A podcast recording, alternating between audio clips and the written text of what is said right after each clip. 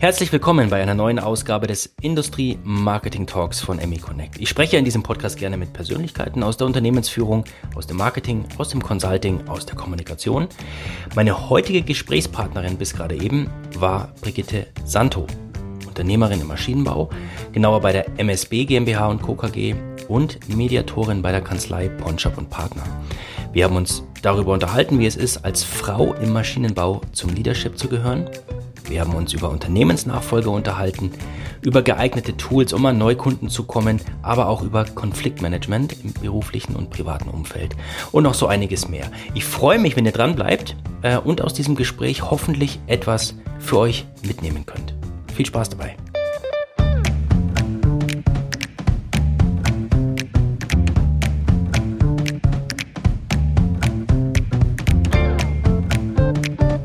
Liebe Brigitte, schön, dass es klappt, dass du dir die Zeit nimmst und heute mit dabei bist im Industrie Marketing Talk von ME Connect. Herzlich willkommen. Ja, vielen Dank, lieber Matthias. Schön, dass ich da sein darf. Ich freue mich jetzt sehr auf unser Gespräch. Ich mich auch. Lass uns auch gerne direkt einsteigen, ähm, denn vor fast genau zehn Jahren hast du mit deiner Schwester gemeinsam zwei Maschinenbauunternehmen von eurem Vater übernommen.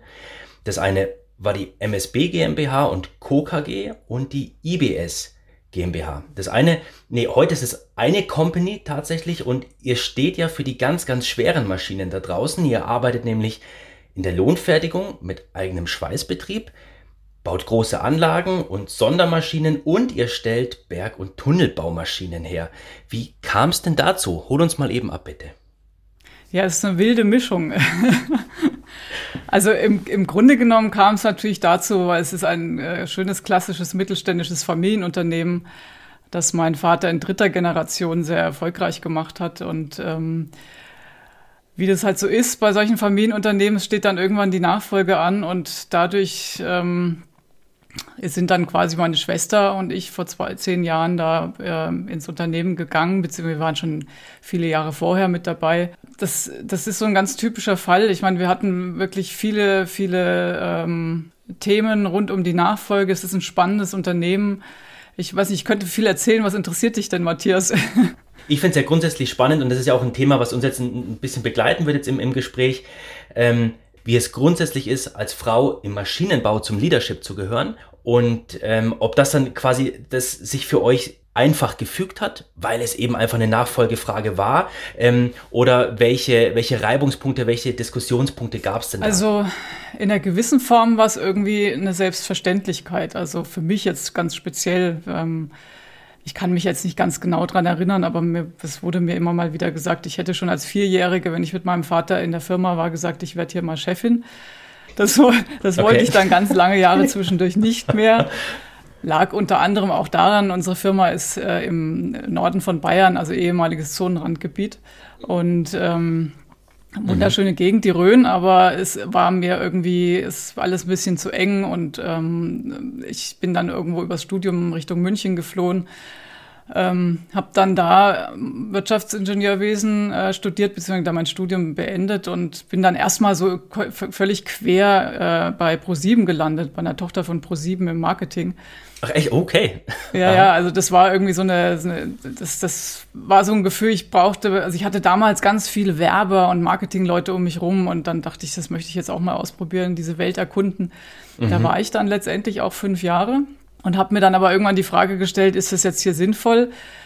Ähm, oder ist es dann vielleicht doch sinnvoller, zu Hause in der Firma irgendwie zu agieren, wo es tatsächlich richtige Produkte gibt, also schwere mhm. Maschinen, mhm. die auch was herstellen, wo, wo, wo, einfach ein Produkt da ist, was man, was man anfassen kann. Und ähm, das war dann so meine Entscheidung damals, in, wieder zurückzugehen zu meinen Wurzeln und äh, mich da zu engagieren. Das heißt, dir, dir hat ein bisschen so das, das Greifbare gefehlt bei der, bei der anderen Aufgabe. Was, was hast du denn da gemacht? Mal in, in, in zwei, drei Sätzen ganz kurz.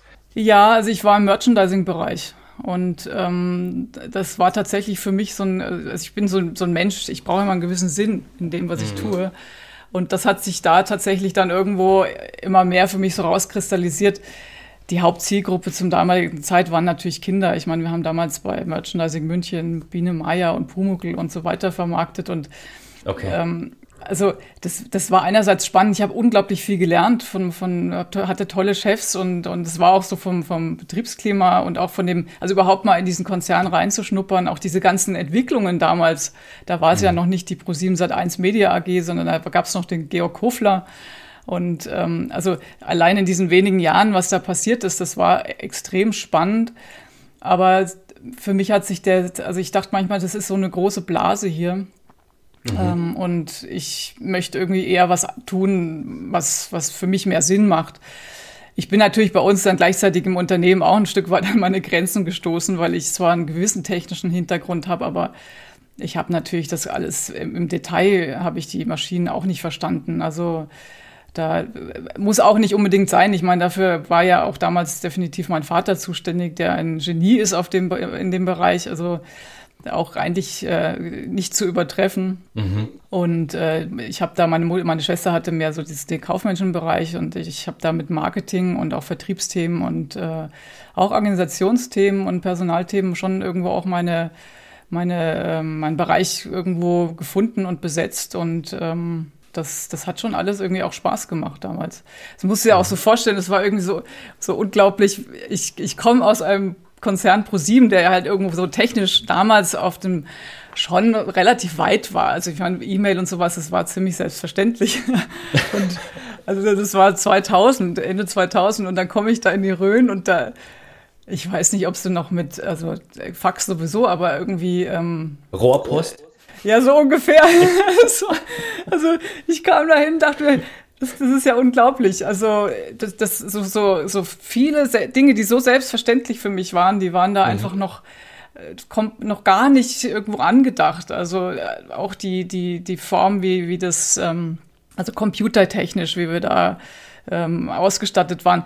Also bei den Maschinen immer alles bestens. Ja. Aber, aber so jetzt in der Administration, das, also das hat schon irgendwie auch äh, noch ganz schön lange gedauert, bis wir da so am Puls der Zeit waren. Das heißt, hattest du denn den Eindruck damals dann schon, dass, dass da oh, die, die Gefahr besteht, irgendwie was von, von in puncto Ausstattung ähm, zu verpassen tatsächlich? Oder war das gerade so an dem Punkt, wo er sagt, okay, jetzt müssen wir da reingehen und dann reicht es noch? Oder ähm, ja, war das schon knapp? Es, es war eher so, es war, es war okay. Also es hat schon irgendwie gepasst. Wir waren da auch kein mhm. Einzelfall. Also damals gab es einfach diese Vernetzung noch gar nicht und ähm, in der, also nicht in der Form, wie, wie, wie wir sie jetzt hier gekannt hatten in, bei ProSieben. Und ähm, das war schon okay. Ich meine, wir haben Teile gefertigt. Das war unsere Kunden. Ähm, Anforderungen, die wurden erfüllt mit dem, was mhm. wir, was wir geleistet und geboten haben. Also das war nicht das Thema. Mhm.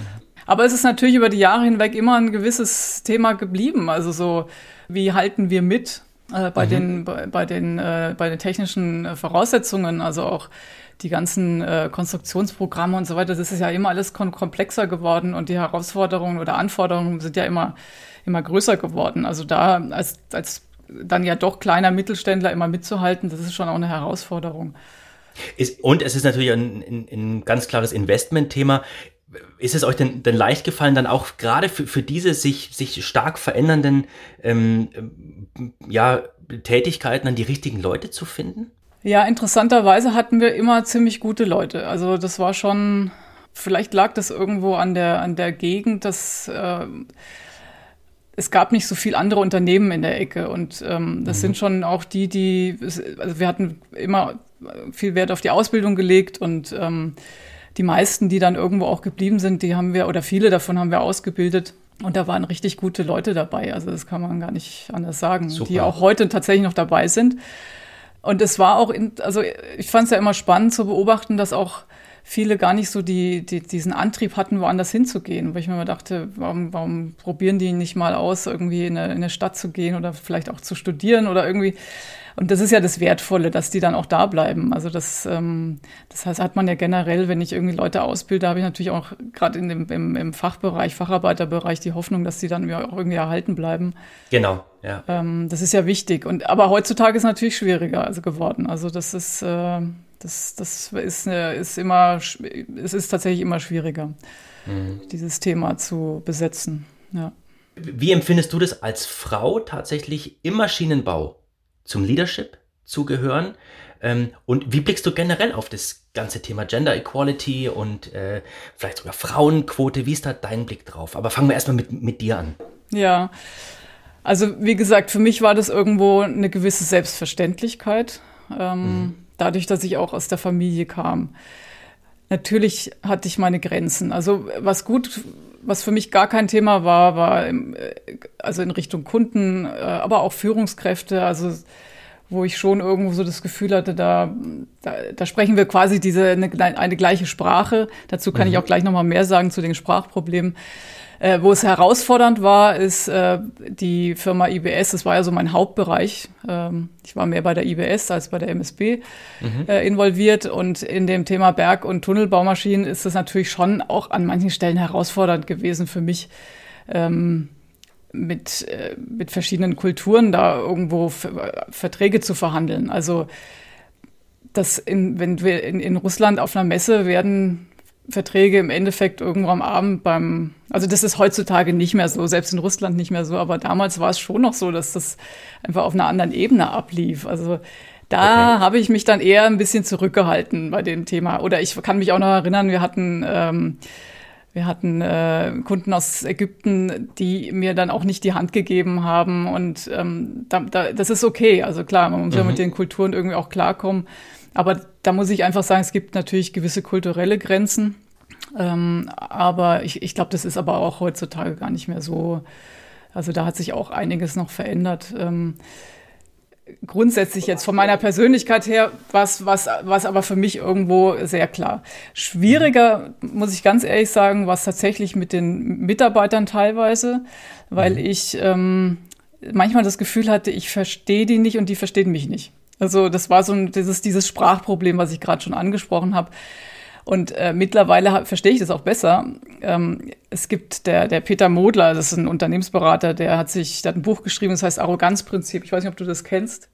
Nee. Das ist irgendwie ganz spannend, weil er sagt, es gibt, ähm, es gibt eine vertikale äh, Kommunikation und eine horizontale Kommunikation das ist jetzt gar nicht mal unbedingt, also man kann jetzt nicht irgendwie sagen, alle Frauen kommunizieren horizontal, alle Männer vertikal, aber es gibt eine gewisse Tendenz und gerade im Maschinenbau mhm. wird halt eher vertikal kommuniziert. Das heißt, man kommt in ein Meeting rein und dann wird erstmal irgendwie ausgehandelt, wer ist jetzt hier in der Rangfolge oben und wer ist unten. Und okay. ähm, wenn ich da als Frau und ich habe ich also, also ich als Person bin eher horizontal orientiert. Also ich habe eher so diesen Anspruch, ich möchte gerne verstanden werden, ich möchte verstehen, was hier passiert und, und bin eher so auf der, auf der, auf der Ebene, man muss ja darüber reden mhm. oder man kann darüber alles reden äh, ja. unterwegs. Und das, da, da kommt man natürlich an seine Grenzen, wenn man dann irgendwie äh, Leute vor sich hat. Es gibt auch Frauen, die, die vertikal hauptsächlich kommunizieren, gar keine Frage. Mhm. Äh, wo, wo man aber erstmal irgendwo äh, klar machen muss, wer ist denn jetzt hier irgendwie der, der Leader. Und ich habe das tatsächlich eher so bei den, im Führungskreis war das nicht so das Thema. Da habe ich mich irgendwie auch gut angepasst, aber bei den Mitarbeitern ist es mir irgendwie schwer gefallen, weil ich so, da, da irgendwo, da habe ich nicht so diesen, diesen Zugang gefunden, den Hebel irgendwo, ähm, um, mhm. um mich wirklich verständlich zu machen. Ich habe mir aber auch im Nachhinein überlegt, ähm, das ist natürlich eine extrem große Herausforderung bei uns gewesen, weil das, das, und das hat ja auch einen Großteil unserer Probleme in der Nachfolge mit ähm, erzeugt mein Vater war schon eher patriarchalisch orientiert. Also der hat den Laden so geführt, dass er hat gesagt, was gemacht wird. Also natürlich haben die, Leute, die Mitarbeiter, die hatten schon Freiräume und haben auch, also, also ich will jetzt nicht sagen, dass er irgendwie alles vorgegeben hat, aber es war schon klar, ähm, alte, alte Schule. Alte Schule, ja. gelernte Schule. Und, ne? Mhm. und das war auch genau das Richtige für die damaligen Zeiten. Also gar keine Frage, so, so wurde geführt, das haben die Leute auch erwartet. Mhm. Ähm, und dann kommen wir rein als zwei Frauen. Mein Vater hatte auch tatsächlich ein, ein Vertrauensthema. Also er konnte sich es nicht so richtig gut vorstellen, wie wir das machen. Ähm, ich will das jetzt gar nicht so in, in der Breite erzählen, aber ich würde mal sagen, wir hatten ein Kommunikationsthema. Ich, ich habe mir im Nachhinein immer gedacht, wir sind eigentlich ein Dreamteam gewesen, eher als der Techniker, meine Schwester das Kaufmännische, ich Marketing, Vertrieb und auch das Organisationale. Aber wir haben es halt einfach nicht geschafft, uns irgendwo da zusammenzubringen und miteinander in Kommunikation zu kommen. Und, ähm, und dann gab es diesen, diesen Übergang nicht. Also diesen, wo man sagen kann, das ist so ein, also wir, wir, wir haben das gut vorbereitet, die Mitarbeiter mhm. mitgenommen, das hat alles nicht stattgefunden. Das ist, das war alles irgendwie, es hat sich zwar über Jahre hingezogen, aber wir haben es echt nicht gut gemacht. Wir haben es alle okay. nicht gut gemacht. Und, ähm, und dann haben wir natürlich auch irgendwo die Mitarbeiter überfordert, die, die daran gewöhnt waren. Da gibt es jetzt hier jemanden, der die Ansagen macht und der sagt, wo es lang geht und dem sie auch vertraut haben, das muss man auch ganz ehrlich sagen. Mhm. Und die waren dann einfach ähm, tatsächlich sehr, also da, da, da ist sehr viel Unsicherheit aufgekommen dann. Ähm, was machen jetzt die Frauen? Und, und da, da bin ich, muss ich ganz muss ich ehrlich sagen, da habe ich, da habe ich nicht so richtig einen guten, eine gute Lösung gefunden, so im Nachhinein betrachtet. Ja, äh, wobei ich denke, also die, die äh so eine Veränderung jetzt auf Geschäftsführungsebene, das bringt ja immer Unruhe mit sich und da ist ja auch immer ein gewisses gesundes Quantum an, an Unruhe mit dabei. Das, das darf ja auch sein. Aber genau wie du sagst, entscheidend ist ja dann ganz, ganz viel zu, äh, zu kommunizieren, ganz, ganz viel transparent zu machen. Das haben wir jetzt gerade letztes Jahr, wir sind immer noch dabei, bei uns ja selber gemerkt, Geschäftsführerwechsel, ähm, wo wir sehr, sehr stark in das Thema reingehen, wirklich sowohl kleinere Themen transparent zu kommunizieren, als auch die ganzen Ziele, die für uns gelten. Ne? Deswegen diese OKR-Logik, ähm, die wir bei uns eingeführt haben, ähm, um einfach die Mannschaft möglichst lückenlos zu informieren, zumindest die, die es auch wissen wollen, denen dann die Chance zu geben, dass die einem gesamten Zielbild einfach sich orientieren können und verstehen, wo wir eigentlich hin wollen und müssen. Ja, genau. Ja, das haben wir tatsächlich zumindest teilweise auch versucht, aber irgendwo hat das, ist das nicht so gut gelungen. Also okay. es hatte viel mit unserer, das hatte im Grunde wirklich viel einfach mit dieser Problematik zu tun, dass dass wir, ähm, dass, dass diese Nachfolge so, so ruppig war oder so ruckelig irgendwie. Also so, mhm. dass, dass, dass einfach der Übergang nicht, nicht wirklich stattgefunden hat. Wir haben natürlich dann im Nachgang auch echt Fehler gemacht, muss man, muss man auch ganz klar sagen. Also mein Vater hat aber auch Fehler gemacht. Also ähm, wir, uns hat diese gemeinsame Kommunikation gefehlt. Das ist ja auch ein Grund, warum ich heute das, das als die Mediatorin, als die Vermittlerin oder auch als Coach ähm, ähm, anbiete in der Beratung, weil ich ähm, beobachtet habe, was wir an was wir hätten anders machen können oder was was gelaufen ist, wo wo meiner Meinung nach auch ähm, ja manchmal vielleicht auch nur so gewisse ähm, Korrekturen schon einen, einen, ganz großen eine ganz große Veränderung äh, erzeugt mhm. hätten.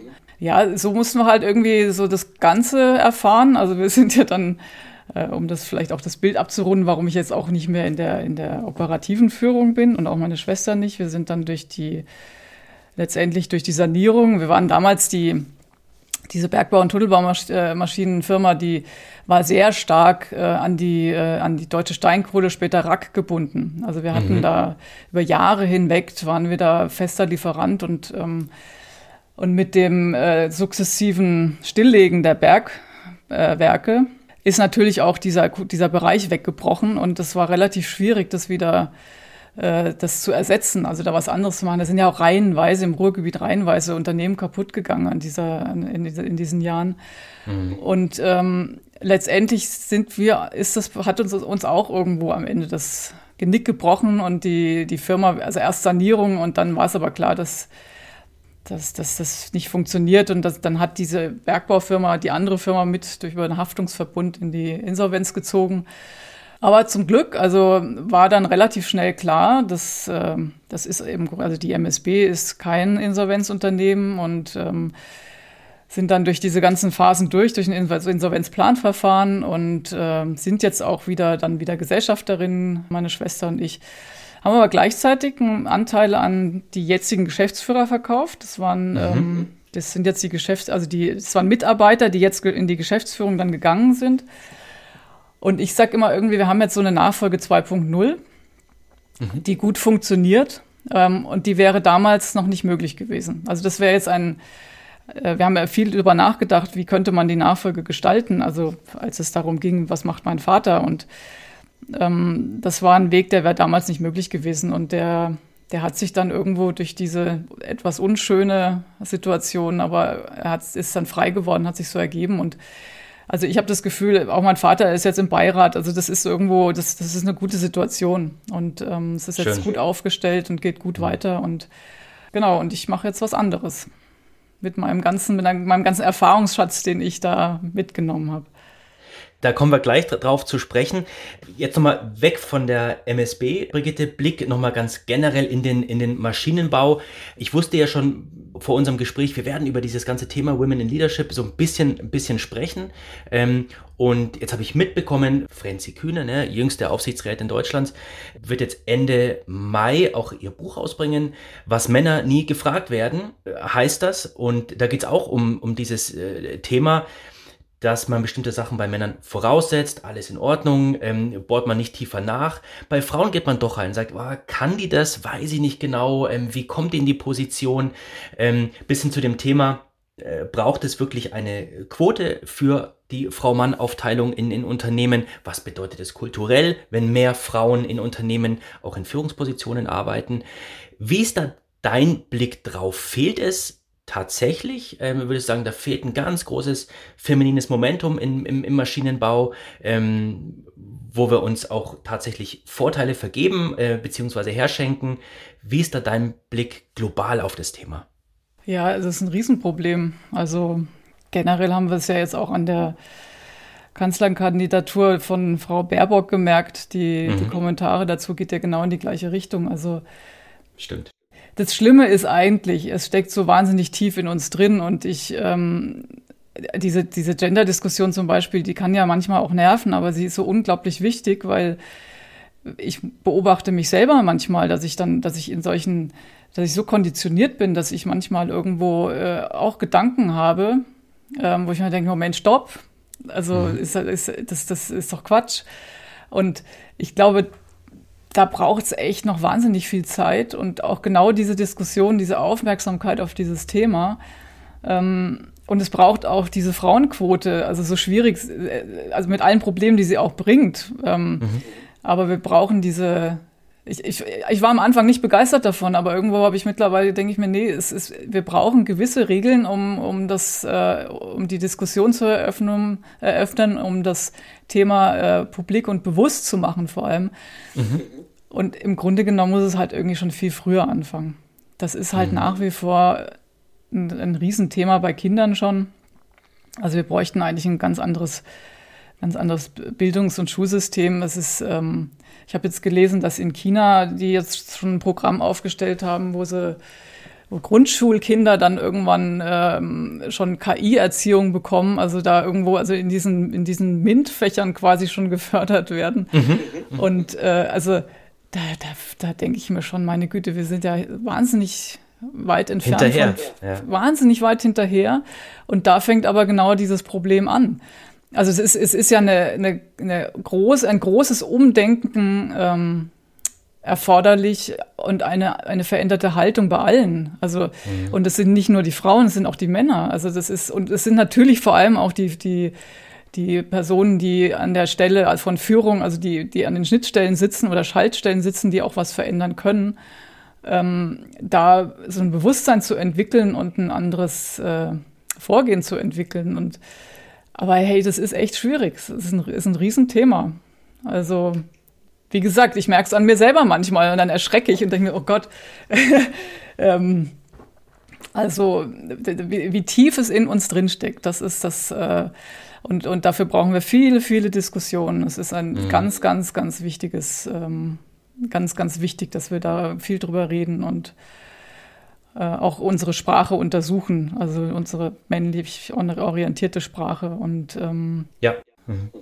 Also ich finde es äh, anstrengend, aber es ist, also ich meine, ich schreibe auch immer wieder viele Texte und auch dieses, dieses Gender-Thema in den Texten. Also es ist äh, aber es ist, es ist total notwendig. Aber du siehst uns grundsätzlich auf einem, auf einem nicht guten Weg, aber okay Weg. Ne? Aber es ist natürlich interessant, gerade mit der Annalena äh, Baerbock stimmt, das waren genau diese Themen. Äh, ne? Frau, 40, zwei Kinder, wie bitte soll das gehen? Also ähm, auf der anderen Seite stellt man aber fest, dass für ganz, ganz viele Leute, zum Beispiel bei, bei, bei unseren Kindern, zumindest bei den zwei, die das, die das schon äh, miterleben können, dass überhaupt da keine Frage ist. Warum soll das denn nicht gehen, weil, weil sie Mutter ist oder weil sie erst in Anführungszeichen 40 Jahre ähm, alt ist und so weiter? Da, da gibt es überhaupt gar nicht diese Überlegung, dass das Argumente dagegen wären, ne? Äh, dass sie Kanzlerin wird oder gibt es ja auch in der, aus der Industrie x, x Beispiele. Ne? Und das ist schon wahnsinnig, ähm, ähm, ich weiß nicht, ob bipolar der richtige Begriff ist, ne? aber es ist schon sehr, sehr hart getrennt in den, in den Köpfen bei den, bei den Leuten. Für die einen ist es ein Thema, für die anderen, da findet das gar, gar, gar nicht statt. Ne? Ja, es hat ja viel mit Erziehung zu tun. Also eine Bekannte hat jetzt gerade ein Buch rausgebracht, äh, können Männer Kanzlerin werden. Mhm. Ähm, auch mit schönen Gedanken dazu. Also, wo man natürlich merkt, irgendwie, wenn so eine Frage gestellt wird, dann, dann ist das eine sehr, also deutet es auf eine, eine offene Beziehung. Also, das ist wohl tatsächlich eine reale Frage gewesen, die von einem Kind kam. Und ähm, das ist total wichtig. Aber also wenn man jetzt momentan die Situation anschaut, also ich habe jetzt zum Beispiel bei Ponchab und Partner machen wir so eine Social Selling ähm, Geschichte gerade. Und da habe ich jetzt äh, in Xing habe ich jetzt mal ganz viele Unternehmen gefiltert, also wo ich sage, das könnten Familienunternehmen sein, die im Maschinenbaubereich oder Technik, technischen Bereich ähm, Mittelstand. Und ich bin wirklich erschrocken, weil ich glaube, die Quote von Frauen in der Geschäftsführung sind unter fünf Prozent. Mhm. Also und das waren jetzt nicht mal nur irgendwie Familienunternehmen, wo es ja, also die meisten sind dann meistens Familienunternehmen, wo dann Frauen in der, in der Führung sind.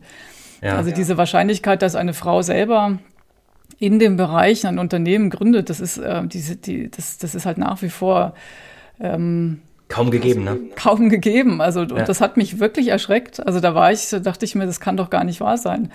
Und da sind wir echt viel hinterher, sehr weit hinterher und das muss halt ganz früh anfangen. Also mhm. diese, diese, dieses Interesse muss früh geweckt werden. Mhm. Wir gehen mal einen, einen Punkt weiter, Brigitte, denn das interessiert mich auch sehr. Äh, da haben wir uns ja auch schon mal ähm, an anderer Stelle drüber unterhalten. Ähm, durch euer Familienunternehmen, aber vor allem auch durch deine Tätigkeit als Mediatorin bei, bei Ponchop und Partner hast du viel mit dem ja, Themenumfeld Unternehmensnachfolge zu tun. Wie groß ist denn das Thema wirklich? Ähm, und was hast du damals auf deinem eigenen Weg gelernt, was dir als Mediatorin und Beraterin heute hilft? Also das Thema ist schon, äh, das Thema ist groß. Ähm, man sieht, dass im Grunde circa 95 Prozent aller Unternehmen ähm, Familienunternehmen sind und das sind so, so circa dreieinhalb Millionen in Deutschland. Und ähm, da gibt es Untersuchungen, also zum Beispiel KfW, KfW Mittelstandsmonitor, die sagen, in den nächsten, stehen, nächsten Jahren stehen ungefähr eine halbe Million Unternehmen zur Übergabe an. Da muss man natürlich dann so ein bisschen differenzieren, sind die dann auch da gibt es so Worte wie Übergabe würdig und Übergabe reif. Also macht es überhaupt Sinn für jemanden, das zu übernehmen? Das, mhm. Da fallen auch diese kleinen Handwerksbetriebe rein, die, die tatsächlich eher schwierig zu übergeben sind. Ähm, aber ja, das Thema ist riesig. Also äh, es gibt so eine Zahl, so an die 150.000 Unternehmen in den nächsten Jahren, die Übergabe reif sind. Das heißt, die, wo, wo eine Übergabe ansteht, die auch übergabewürdig sind und ähm, und es ist immer noch eine Generation auch da am Wirken, die, ähm, die sich mit Kommunikation eher schwer tut, also die eher auch so ein Stück weit noch dieses patriarchalische Denken hat. Das verändert sich jetzt so von Generation zu Generation. Ähm, mhm. Ähm, heißt aber trotzdem nicht, dass es immer einfach ist. Also ich meine, das kennen wir alle. Sobald irgendwo Familienthemen ähm, ins Unternehmen reinwirken und dann, dann ist, ist der, der Stress nicht weit weg. Mhm. Und ähm, das ist schon wichtig, irgendwo auch zu verstehen, was passiert denn da eigentlich. Das war eine meiner großen Erkenntnisse im Nachhinein. Ich hatte damals schon eine Coaching-Ausbildung während der ganzen Geschichte. Ähm, und gleichzeitig musste ich tatsächlich irgendwie anerkennen, dass ich als Betroffene selber total im Nebel stehe. Mhm. Also, dass ich einfach nicht in der Lage bin, als Betroffene einen klaren Blick auf die Situation zu haben. Und ähm, also ich bin natürlich irgendwo, ähm, ich dachte immer, ja gut, ich, ich, ähm, ich verstehe das schon alles, was hier passiert und ich sehe das, also nee, das stimmt nicht. Also zu einem gewissen Teil vielleicht, aber sobald du äh, da, da drin steckst und, und dann auch die eigene Familie und dann irgendwie Themen aus, gut, mit meiner Schwester habe ich mich zum Glück gut verstanden, ähm, aber da solche familiären Themen hochkochen und auch vielleicht mhm. Themen, die nie angesprochen wurden, ähm, da kommt man einfach total an seine Grenzen. Und da ist es deswegen sehr hilfreich, wenn jemand von außen kommt mit einem ganz neutralen Blick und auch erstmal ein Stück weit rational auf die Situation schaut und sagt, hier ähm, ist ja kein Wunder, dass ihr Probleme habt. Also wisst ihr eigentlich, wie schwierig das ist, wenn eine Familie und ein Unternehmen aufeinandertreffen? Mhm. Also das fand ich irgendwie immer ganz schön, diesen, also es kam, habe ich natürlich auch im, erst im Nachhinein quasi für mich so entdeckt. Ähm, der Feind ist eigentlich nicht der Vater oder die Mutter oder die Schwester oder der Bruder, sondern der Feind ist das Familienunternehmen, diese Schwierigkeit am, am Familienunternehmen. Mhm. Ähm, also da irgendwo sozusagen wegzugehen von diesem persönlichen, du äh, tust mir hier was an oder du, es muss irgendwie anders sein, du musst es anders machen, hin zu dem, wir sind alle hier in einer echt schwierigen Situation. Alle miteinander. Und eigentlich versuchen wir alles Beste zu machen. Und, und, und das ist aber schwierig das Beste zu machen in so einer Situation. Ja. Ich stelle es mir auch echt schwer vor, jetzt wo ich drüber nachdenke, wo du darüber erzählst, dass dann, ähm, was weiß ich, ich stelle mir jetzt irgendwelche familiären Feiertage vor, ne? Geburtstage, Weihnachten, was auch immer, dieses Thema ähm, Unternehmen dann rauszulassen. Weißt du, wie ich meine? Also, das stelle ich mir unglaublich äh, schwer vor, weil dann, dann kommt wieder ein Kommentar, wo man sagt, ja, aber ne, was du in der Firma erzählst, was du da gemacht hast, dann ist das Thema wieder da. Ähm, ist das ist das, eine, ich weiß nicht, kann man das trainieren? Ist das eine Frage von Disziplin oder wie, wie kann ich mir das vorstellen? Ja, es, man kann es trainieren. Also, aber im Grunde macht man das erst, wenn man es verstanden hat. Mhm.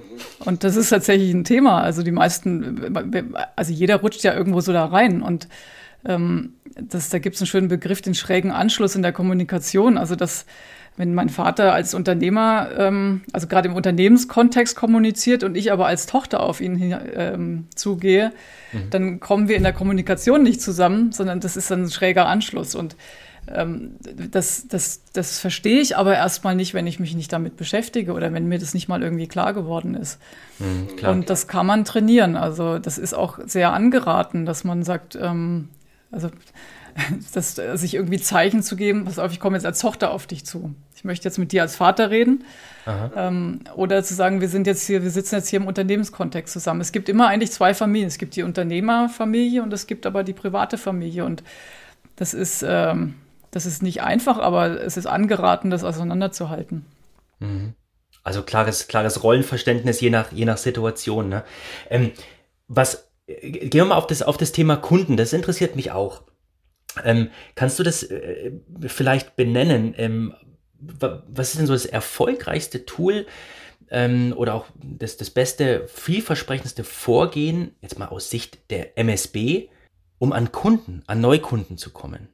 Naja, das ist jetzt momentan natürlich irgendwo in, äh, in diesen ganzen Zeiten mit Corona alles ist, ist sehr schwierig geworden. Grundsätzlich ähm, ist es tatsächlich immer noch n, die direkte Ansprache, beziehungsweise auch dieses, ähm, wenn ein, ein Kunde in der Auftragsfertigung kommt und wir, äh, wir sind ja quasi ähm, in der Automatisierung von Großwerkzeugmaschinen sind wir Marktführer, also in der Verkettung von Großwerkzeugmaschinen. Und wenn wir merken, das ist eine, dass, dass unser Spezialgebiet interessant sein könnte für diese Firma, die da jetzt äh, uns Auftragsteile ähm, äh, oder Teile für die Lohnfertigung Auftrag gegeben hat, äh, dann findet natürlich ein direkter Kundenkontakt statt und zu gucken, irgendwie mhm. gibt es denn da vielleicht auch noch weitere Möglichkeiten, können wir irgendwie was für euch tun, was euch irgendwo auch weiterhilft. Also das ist immer noch etwas, was, was nach wie vor extrem hilfreich ist. Ähm, bei den Bergbaumaschinen, die auch nach wie vor, die jetzt mittlerweile von der MSB ähm, erzeugt werden, ist es tatsächlich in dem Bereich, in dem wir da sind, das sind so 30 Tonnen Maschinen, gibt es nicht mehr so viele Hersteller. Mhm. Ähm, auch da ist es so, dass dann immer mal wieder in den verschiedenen, also ob das jetzt so ähm, Endlagerstätten sind oder, oder ähm, Staudämme oder also da, da, da finden dann Aktionen statt, wo man, wo dann direkt Kunden angesprochen werden, potenzielle Kunden zu sagen, hier, wir haben hier das Produkt, könnte vielleicht für euch interessant sein. Früher waren mhm. wir immer auf der Bauma vertreten. ich wollte gerade fragen, ist, ja. Ja, ja, das auch mit einem eigenen Stand, gut, das ist halt irgendwo die Frage, ob das überhaupt noch zeitgemäß ist. Also das war damals irgendwie ein, ein, ein, ein Muss, einfach auch, um sich zu präsentieren und zu sagen, wir sind da. Wir sind am mhm. Markt und es war natürlich auch eine gute Gelegenheit, die ganzen internationalen Kunden mit einzuladen, die dann, die regelmäßig auf der Bauma erschienen sind. Mhm. Ähm, aber das ist jetzt mittlerweile keine, kein, kein Vorgehen mehr. Also ja, es ist, es ist im Grunde, ich kann jetzt gar nicht sagen, es gibt das erfolgreichste Tool, es ist irgendwie eine Mischung. Wir sind auch platziert bei, bei solchen Vertriebsplattformen wie TechPilot, also wo man mhm. irgendwo quasi zusammen, brauche ich dir nicht erzählen, kennst ja alles, ähm, zusammengeführt wird. Was, was sicher irgendwo wichtig wäre, aber das ist auch ein bisschen jetzt ähm, aufgrund dieser ganzen Insolvenzthemen in den letzten Jahren ähm, so ein bisschen hin, hinuntergefallen, sind äh, Themen in, in, den sozialen Netzwerken mehr zu machen, also sich da mehr zu zeigen und auch mhm. mehr irgendwo über das, die digitalen ähm, äh, digitalen Kanäle was zu machen. Aber da sind, da sind wir jetzt dran, da auch wieder aufzuholen und Genau, zumindest wenn man, wenn man belegen kann, äh, dass sich da auch die Zielgruppe tummelt, ne, dann sind das natürlich Kanäle, die man, die man im Blick haben sollte. Aber äh, jetzt, wenn ihr über diese ganz, die, diese ganz großen Maschinen verkauft und, und die Services, die, die dazugehören, ähm, Lässt sich das sagen? Hat da euer, euer Verkauf irgendwie schon mal beziffert, was, was so ein Lead, was, was Neukontakt wert ist oder wird in der Kategorie eigentlich nicht gearbeitet? Nee, da das nicht so explizit. Also ich, ich frage, ich, ich stelle es mir auch schwierig so, vor. Mhm. Ja, das ist auch tatsächlich eher schwierig. Also das ist ja, also wir sind im Grunde genommen immer ähm, im Bereich von ähm, Einzelteilen unterwegs. Also es ist mal vielleicht eine kleine Serie, die ähm, gefertigt wird. Es sind immer unterschiedliche, also es ist immer anders. Man kann im Grunde das eine mit dem anderen kaum vergleichen. Mhm. Natürlich bei den großen Sondermaschinen schon, aber das ist auch nochmal ein ganz eigener Bereich. Also da gibt es auch gar nicht so wahnsinnig viele Kunden, die, die da für uns in Frage kommen. Ähm, und mit denen sind wir sowieso schon äh, mit allen im Geschäft. Mhm. Also, nee, so explizit nicht. Aber ich glaube schon, dass es da schon auch in Zukunft noch ein bisschen Nachholbedarf gäbe. Da nochmal genauer drauf zu gucken, ein bisschen mehr Struktur reinzubringen. Mhm. Ähm, das war erstmal irgendwo Digitalisierung, großes Thema, überhaupt die ganzen Prozesse zu digitalisieren. Also es ist, meine, wir haben mittlerweile 160 Mitarbeiter, also es ist nicht ein ganz kleiner Betrieb, aber ähm, es ist trotzdem, also musst, wenn du so im Tagesgeschäft drin bist, diese ganzen Dinge, die dazukommen, das ist schon irgendwo herausfordernd. Das muss man mhm. erstmal bewältigen. Glaube ich.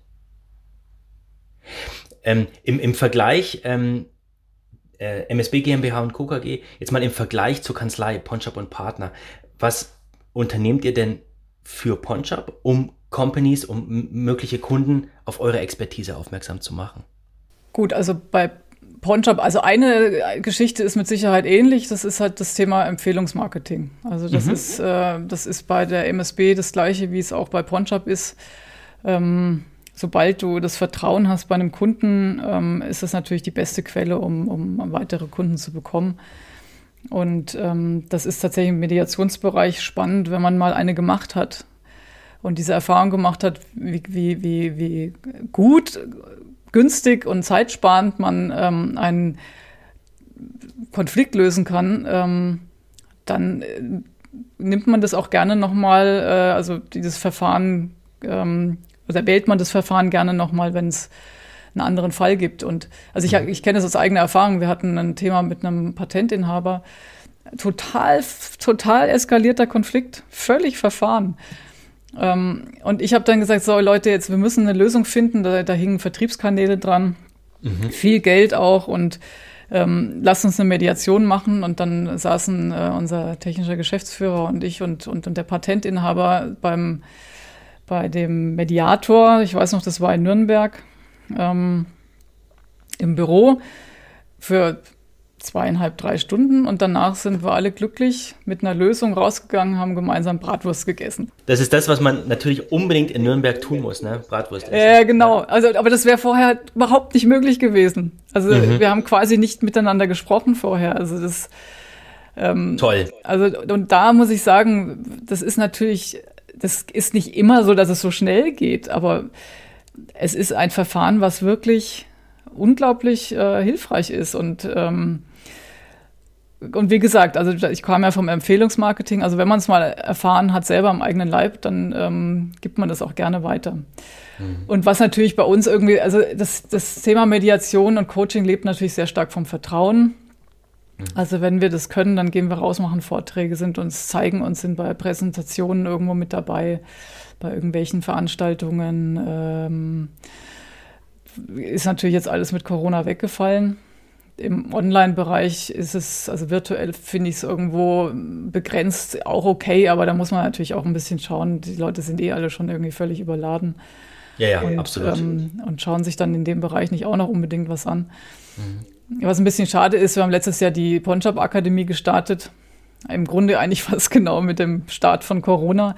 Das ist keine gute Zeit, um eine Akademie zu starten. Ähm, aber wenn das dann wieder mal alles irgendwo laufen sollte, dann ist das natürlich auch eine gute, gute Möglichkeit. Also wenn jemand ähm, dich in der Ausbildung kennengelernt hat und oder auch das Verfahren und auch die Möglichkeiten, dann ist der Schritt irgendwo auch das, das ist diese Mediation oder Kommunikationsunterstützung oder auch Coaching ähm, für sich selbst mal in Anspruch zu nehmen oder für sein Unternehmen in Anspruch zu nehmen, der ist dann nicht mehr weit. Mhm. Also von daher ist das auch ein gutes Thema. Was wir eben, was ich gerade schon angesprochen habe, was wir ganz aktuell machen, ist dieses Thema Social Selling. Einfach mal schauen, ähm, um nicht irgendwie untätig darauf zu warten, dass wir uns wieder auf Vorträgen äh, oder auf, auf Veranstaltungen zeigen können, ähm, einfach aktiv zu gucken, wie kann man das Netz nutzen.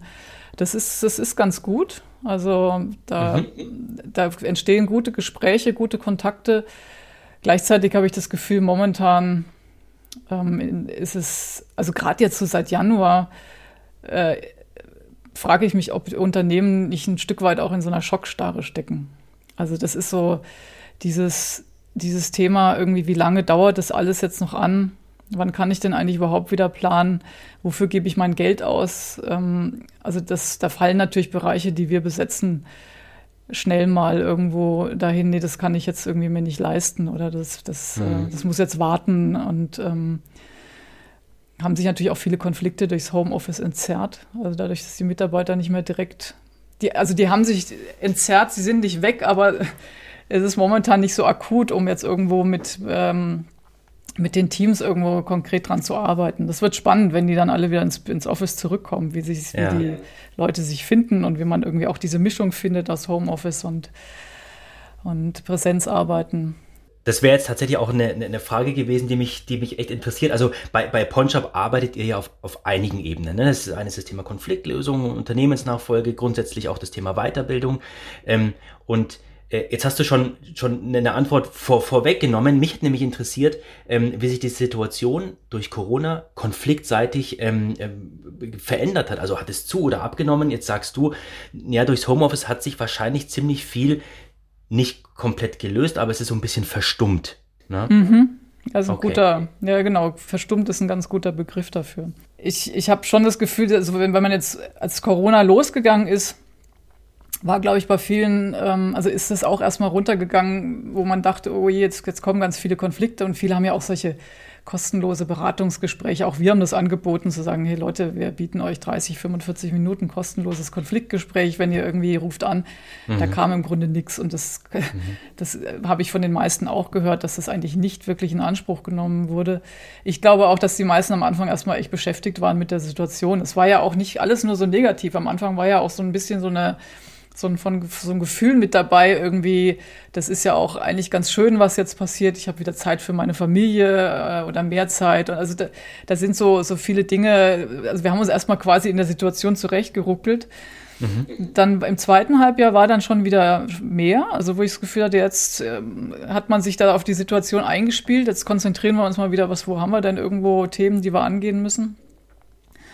Und irgendwie ist jetzt so seit Jahresanfang, ist es jetzt erstmal, boah, wie lang dauert das? Also irgendwie ist so die Luft draußen. Also es ist ja, so, wie, ja, ja. wie, wie lang dauert das jetzt noch und was? Und ähm, also wie gesagt, das habe ich ja gerade schon erwähnt, dass äh, da gerade echt nicht viel ist. Und ich krieg's aber auch nicht nur jetzt bei uns mit, es ist natürlich in, in, diesem ganzen Beratungs- ähm, Trainingsbereich äh, ganz schwierig. Also auch die großen Unternehmen in mhm. dem Bereich. Mhm.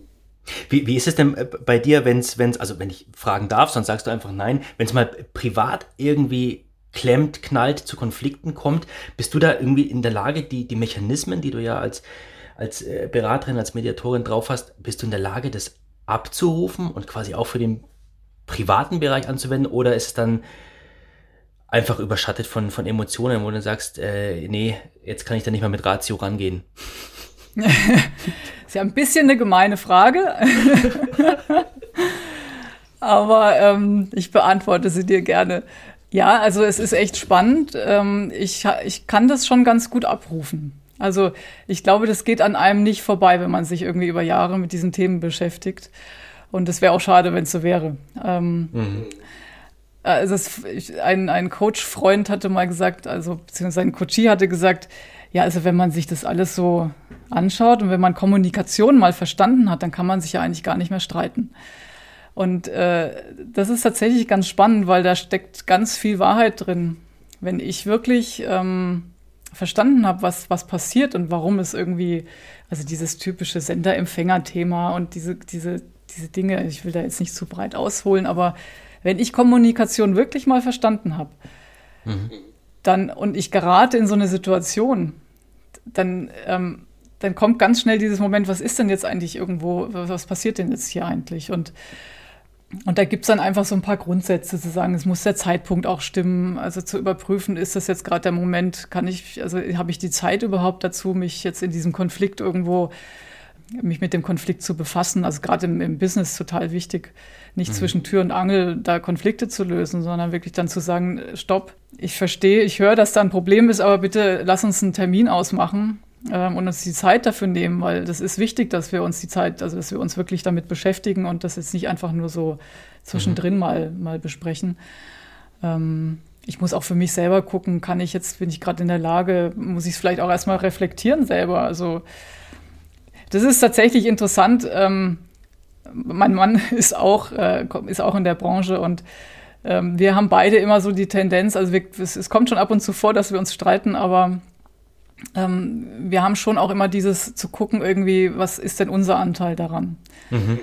Mhm. Und, ähm, und dann irgendwo auch in dieses Verstehen zu gehen, irgendwie so mich selbst zu verstehen, was passiert bei mir und was könnte irgendwie bei ihm passieren. Und ähm, ich glaube, das ist tatsächlich so, so ein Teil, der, äh, der steckt drin. Also der hat, den habe ich mittlerweile entwickelt. Ich muss es nicht mehr, also wie beim Führerschein, Führerschein, ähm, damals musste ich irgendwie noch sehr bewusst gucken, wie ich irgendwie das mit Gas und Kupplung und so weiter umgehe. Und mittlerweile mhm. ist das alles drin und das ist ähnlich bei, bei Kommunikation. Das ist mittlerweile tatsächlich ähm, so ein Stück weit ins Übergegangen, was nicht heißt, dass ich nicht automatische Reaktionen habe. Also das ist schon, also dass ich natürlich gibt es das nach wie vor, dass ich merke so, buh, also jetzt ich bin jetzt so richtig wütend und sauer und ähm, weiß aber dann auch, es ist gut, wenn ich mich jetzt erstmal sortiere und, und nicht irgendwie direkt reingehe und ähm, mhm. und den, den einen Streit heraufbeschwöre. Ich glaube, ein, ein ganz äh, wichtiger Punkt äh, ist ja auch dann in fast jeder Situation, wenn es zu einem Konflikt kommt, den, den Konflikt ja erst auch mal anzuerkennen, äh, nicht als, als große Gefahr, sondern oft steckt ja dahinter, dass eigentlich zwei, drei, vier Leute das Gleiche wollen, nur irgendwie einen unterschiedlichen Angang haben. Ne? Und, und dann gibt's Reibereien, aber diesen Konflikt zuzulassen oder wie du auch sagst, dann wirklich zeitlich Raum zu nehmen, ähm, und, und zu geben, um das dann auch tatsächlich zu besprechen. Ne? Also dem Ganzen auch irgendwo mit einem mit einer gewissen Wertschätzung ähm, äh, zu begegnen. Ja, der, da, dazu hat Sprenger ein schönes Buch geschrieben, Die Magie des Konfliktes.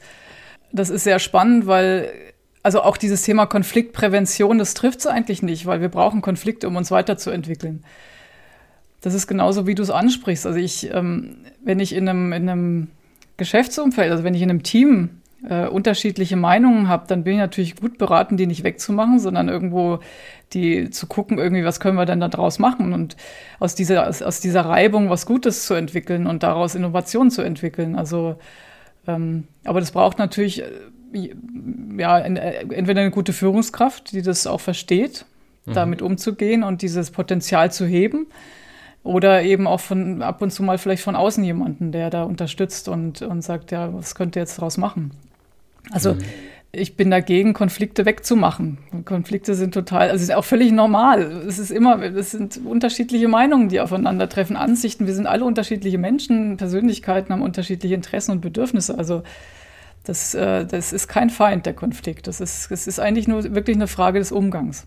Vielleicht können wir nochmal den, den, den Blick auf das Thema Marketing wenden. Äh, Brigitte, da würde mich deine Meinung ähm, interessieren.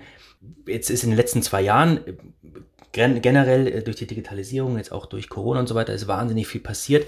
Aber siehst du denn in Zukunft irgendwelche Trends oder Themen, wo du sagst, also das wird die nächste große Sache im Marketing?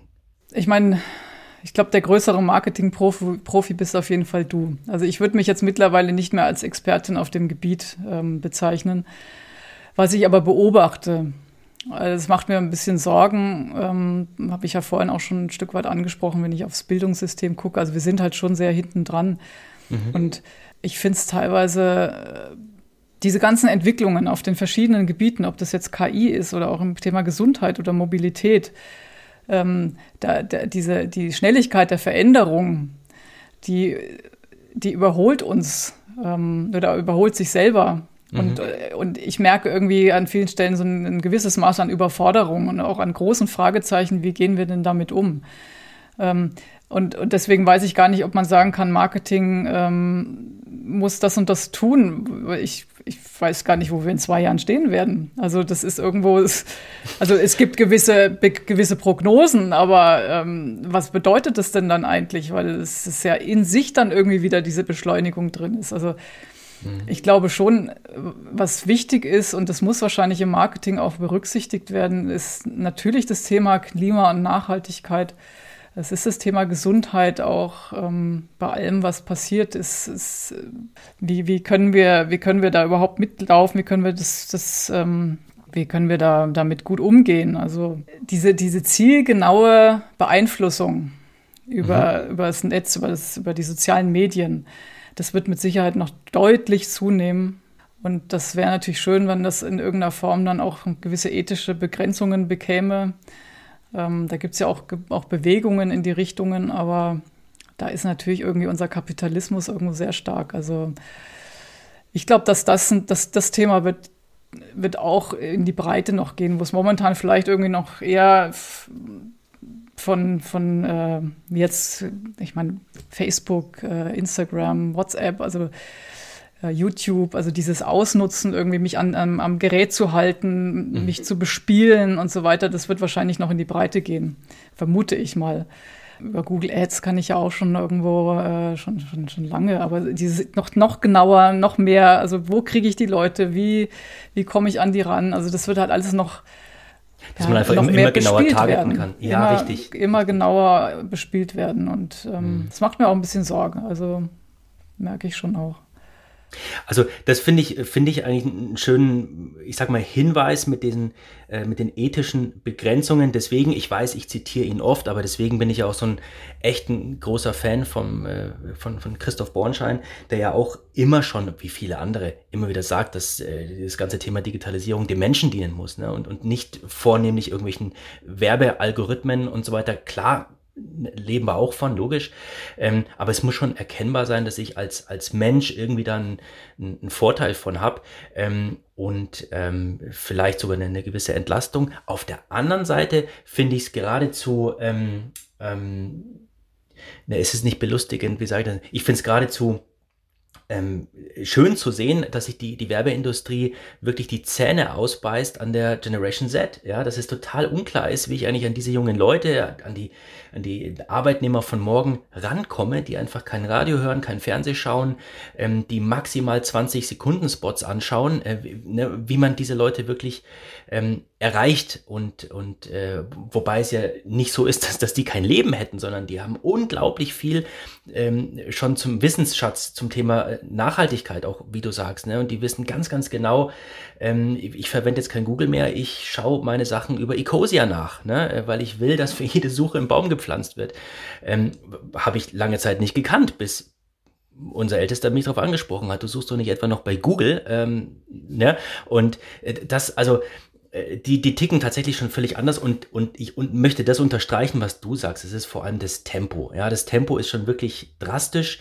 Ähm, und ich habe ja mit dem letzten Podcast-Gast, äh, mit dem Markus Iskro, auch über dieses Thema Entgrenzung gesprochen, ähm, dass äh, man immer verfügbar ist ne? und, und äh, immer schneller auch sich selber verpflichtet fühlt zu antworten und äh, da auch eine, eine gewisse Verpflichtung sich selber gegenüber hat, ähm, auf sich aufzupassen Ich sage ganz, ganz herzlichen Dank, Brigitte, für deine Zeit, für die vielen, vielen Insights. Ich sage direkt auch gerne mal wieder. Ich habe viel mitnehmen können und ähm, wünsche dir erstmal alles Gute und äh, freue mich auf das nächste Mal. Ich sage herzlichen Dank, Matthias. War sehr spannend, hat mich sehr gefreut und hat Spaß gemacht. Bis bald. Bis bald. Ciao.